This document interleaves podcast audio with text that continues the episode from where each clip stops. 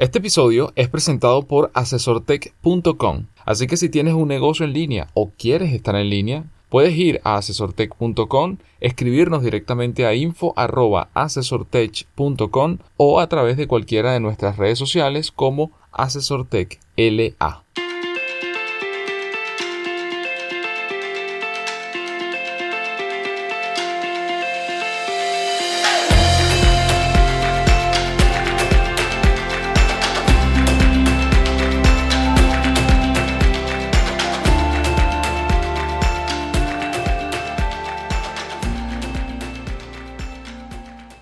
Bienvenidos al episodio número 57 del podcast Noticias Asesor Tech, donde les comentamos lo que ocurre en el mundo de la tecnología, la innovación, los negocios digitales, las nuevas formas de trabajo y en especial lo que ocurre o impacta en América Latina. La primera noticia que les voy a compartir hoy tiene que ver con una startup eh, colombiana, específicamente Wallet, la mejor startup de Sudamérica de acuerdo al FinUp Summit 2018. La startup colombiana Wallet ha sido seleccionada como la mejor startup fintech de Sudamérica en el marco del Fin Summit Bogotá 2018. Wallet es un robo-advisor que permite al ciudadano invertir en diferentes clases de activos administrados por los mejores gestores y creando portafolios eficientes según su perfil. Su CEO, el señor Leopoldo Forero, comentó abro comillas, es de verdad un premio muy importante porque es un reconocimiento a la valentía de poder cambiar la manera de pensar y transformar un negocio que era offline a meterse en la era digital. Fin de la cita.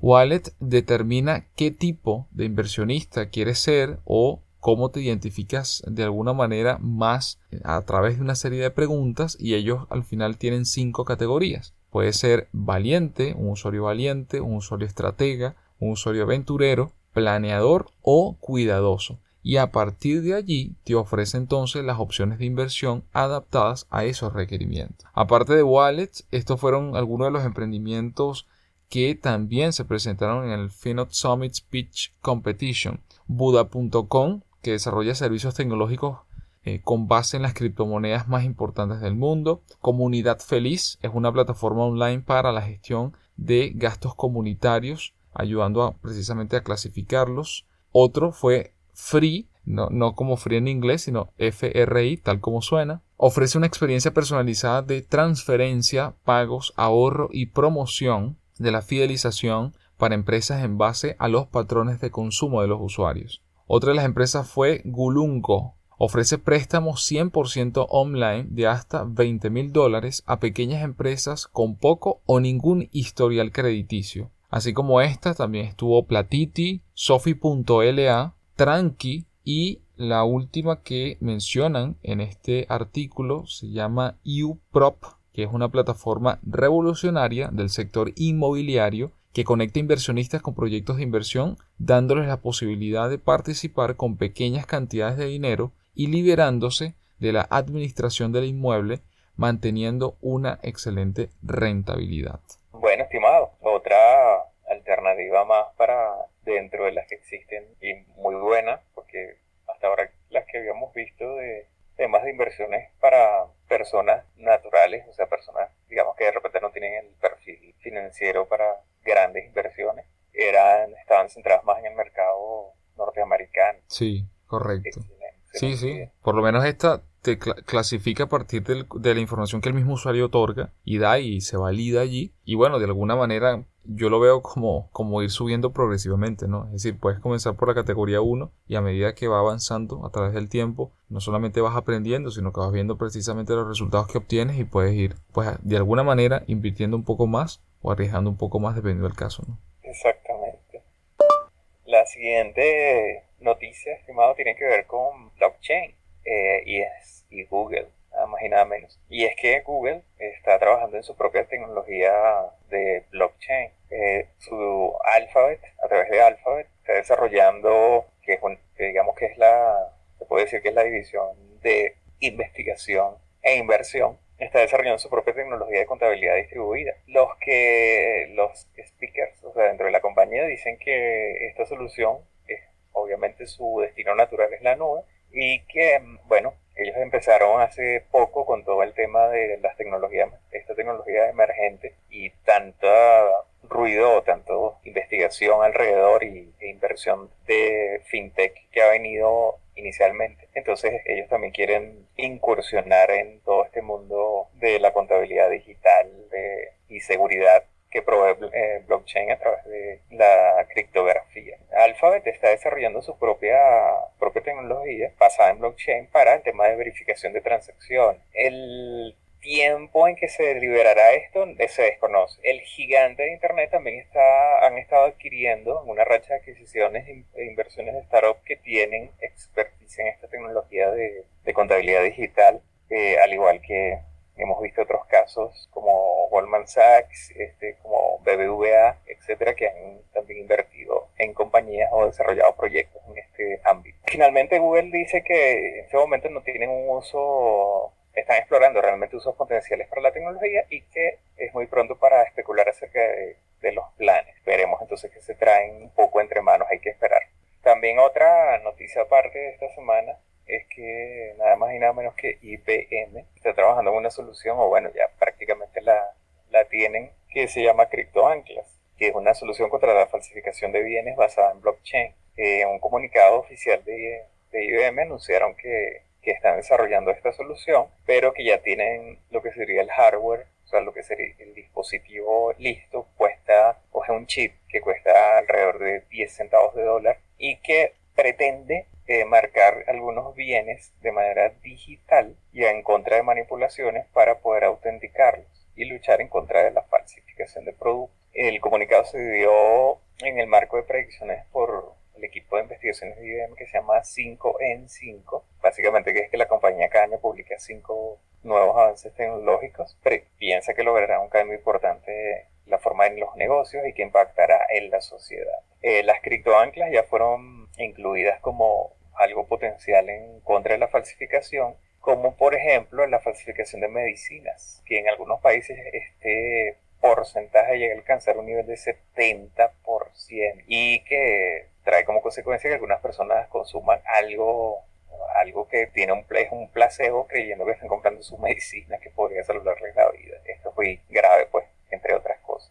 Ellos dicen que estas huellas digitales eh, podrían tener diversas formas, desde una tinta magnética para teñir la píldora hasta una microcomputadora que es del tamaño de un grano de sal y que costaría menos de 10 centavos de dólar producir. Actualmente las criptoanclas pudieran estar disponibles, o sea, están en desarrollo y podrán estar disponibles dentro de los próximos 18 meses, pero con todo el tema de avances en otras áreas como microfluidos y criptografías, eh, bueno, se permitiría diseñar una gama de distintas soluciones y presentaciones de este producto. Esto ya, eh, no sé si recuerdas, Renier, ya lo habíamos tocado con el punto de la certificación de origen, en el caso de vinos y esto. Correcto. Eh, de otras empresas que están desarrollando este tipo de soluciones contra la piratería. Pero bueno, está interesante el proyecto.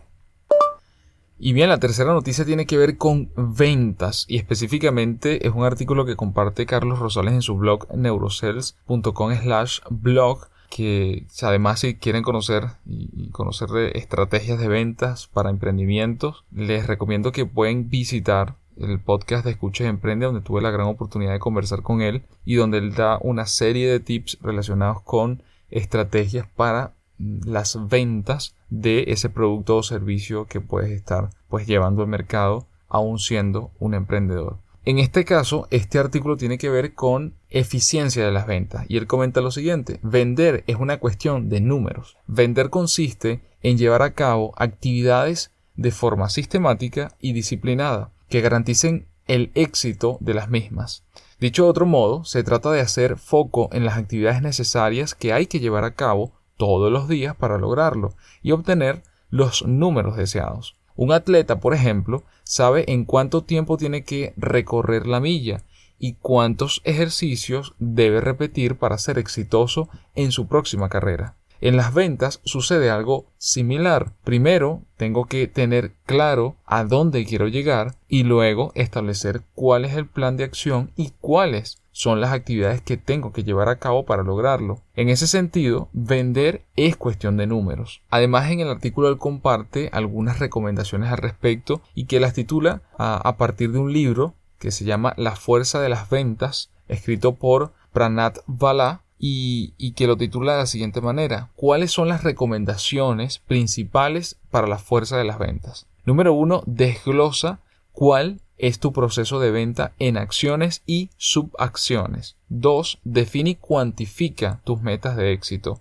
Número 3. Determina cuántas llamadas de venta o presentaciones se necesitan para cerrar un trato y cuántas se requieren para cubrir el objetivo mensual. Número 4. Evalúa de qué manera se impactan las acciones entre sí. Es decir, cuántas llamadas necesitas para conseguir una presentación y cuántas presentaciones necesitas para conseguir una reunión de negocios o concretar una venta. Número 5. Mide el impacto que tiene cada actividad en el éxito de esa meta propuesta. Número 6. Trata de cuantificarlos en parámetros monetarios si te resulta posible. Número 7. Establece metas de actividades realistas tomando en cuenta el tiempo que necesitas para cada actividad. Por ejemplo, cuáles son los tiempos de transporte en tu ciudad para que puedas alcanzar precisamente esas metas. Y número 8, evalúa y prioriza las actividades del 1 al 10. Es decir, ten claro cuáles son las actividades que diariamente tienes que hacer para ponerle un nivel de prioridad y garantizar el máximo de rentabilidad de manera que puedes garantizar todos los días hacer aquellas actividades que tengan un peso fundamental en esta meta propuesta. Así que como ves, vender es cuestión de números y enfocarte en las actividades es el mejor método para obtener el éxito en tus metas propuestas. Lo que no se mide eh, no se puede controlar ni tampoco se puede mejorar. Sí, correcto. es un punto que trae ese artículo también. Sí, ¿no? Incluso el artículo es un poco más, más amplio y donde él da ejemplos eh, tomando específicamente un caso de uso de un vendedor de una empresa, ¿no? Así que como siempre, pues yo le dejo el enlace adjunto para que puedan profundizar en el artículo y leer ese caso que él muestra allí, que es muy interesante,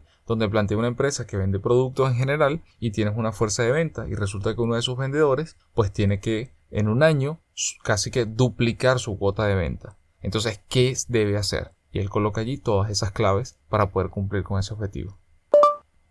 La siguiente, estimado, es, tiene que ver con un evento, se va a presentar en mayo, acá en Colombia, en Bogotá específicamente, y es la conferencia Scale Up de Endeavor, Endeavor Colombia, y es un evento, bueno, bastante importante de emprendimiento. Será nuevamente el 22 de mayo en Bogotá y se llama Emprender para Impactar.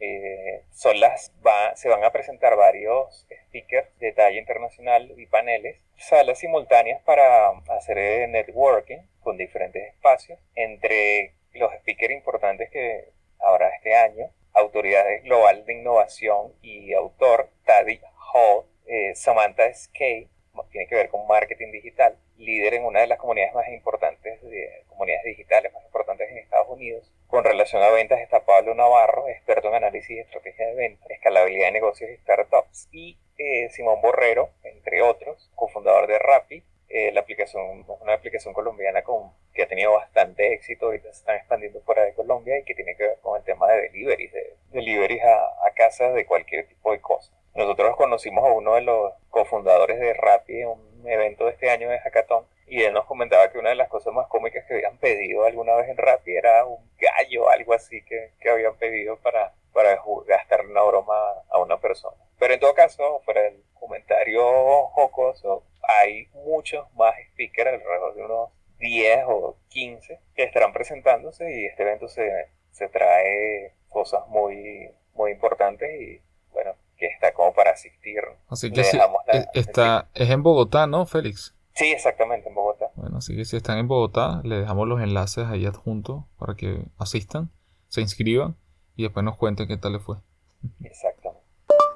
Y bien, con eso llegamos a la noticia número 5 de este episodio número 57 del podcast Noticias Asesor Tech y tiene que ver con un listado que publicó la semana pasada el MIT Technology Review y es que presenta las 10 tecnologías emergentes para 2018. Algunas aún no se usan de forma masiva, mientras que otras están a punto de llegar al gran público. Lo que realmente estamos buscando, comenta en el artículo, es una tecnología o tal vez incluso una combinación de varias, que tendrán un gran efecto en nuestras vidas.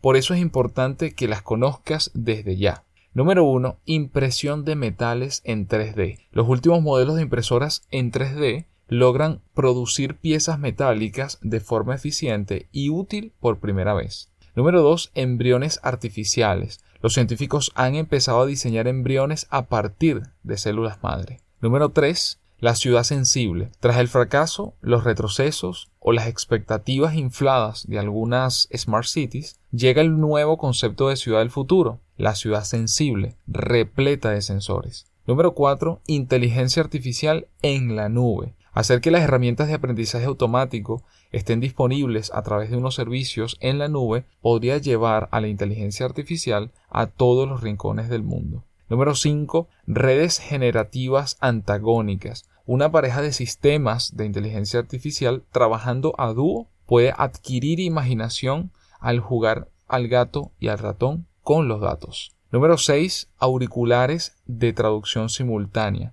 Los auriculares Pixelbots de Google nos adelantan al futuro de la traducción en directo a pesar de que el hardware actual sea todavía un poco torpe. Número 7. Gas natural libre de CO2. Un nuevo enfoque en ingeniería dirigido a las plantas de gas natural pone al dióxido de carbono a trabajar. Así que es un proyecto súper interesante. Número 8. Privacidad digital perfecta. Una nueva herramienta diseñada para blockchain permite hacer transacciones digitales sin tener que revelar más información que la necesaria. Número 9. Videncia genética. Los estudios genéticos y a gran escala están ayudando a los científicos a predecir enfermedades comunes y rasgos humanos. Y número 10. El salto cuántico de los materiales. Hace poco, un equipo de investigación utilizó un ordenador cuántico para crear una simple molécula. Así que esto es solo el comienzo. Y con esto llegamos al final del episodio número 57 del podcast Noticias Asesor Tech. Gracias como siempre por escucharnos. Recuerden que todos los enlaces están adjunto al podcast, incluyendo nuestra lista de correo, al cual se pueden suscribir para notificarles los días lunes apenas publiquemos un nuevo episodio. También pueden suscribirse a nuestro canal en SoundCloud y en Apple Podcast, donde nos pueden también dejar comentarios y una valiosa estrella. Por último, no olviden compartirlo con sus compañeros, amigos y familiares. Nos escuchamos el próximo día lunes.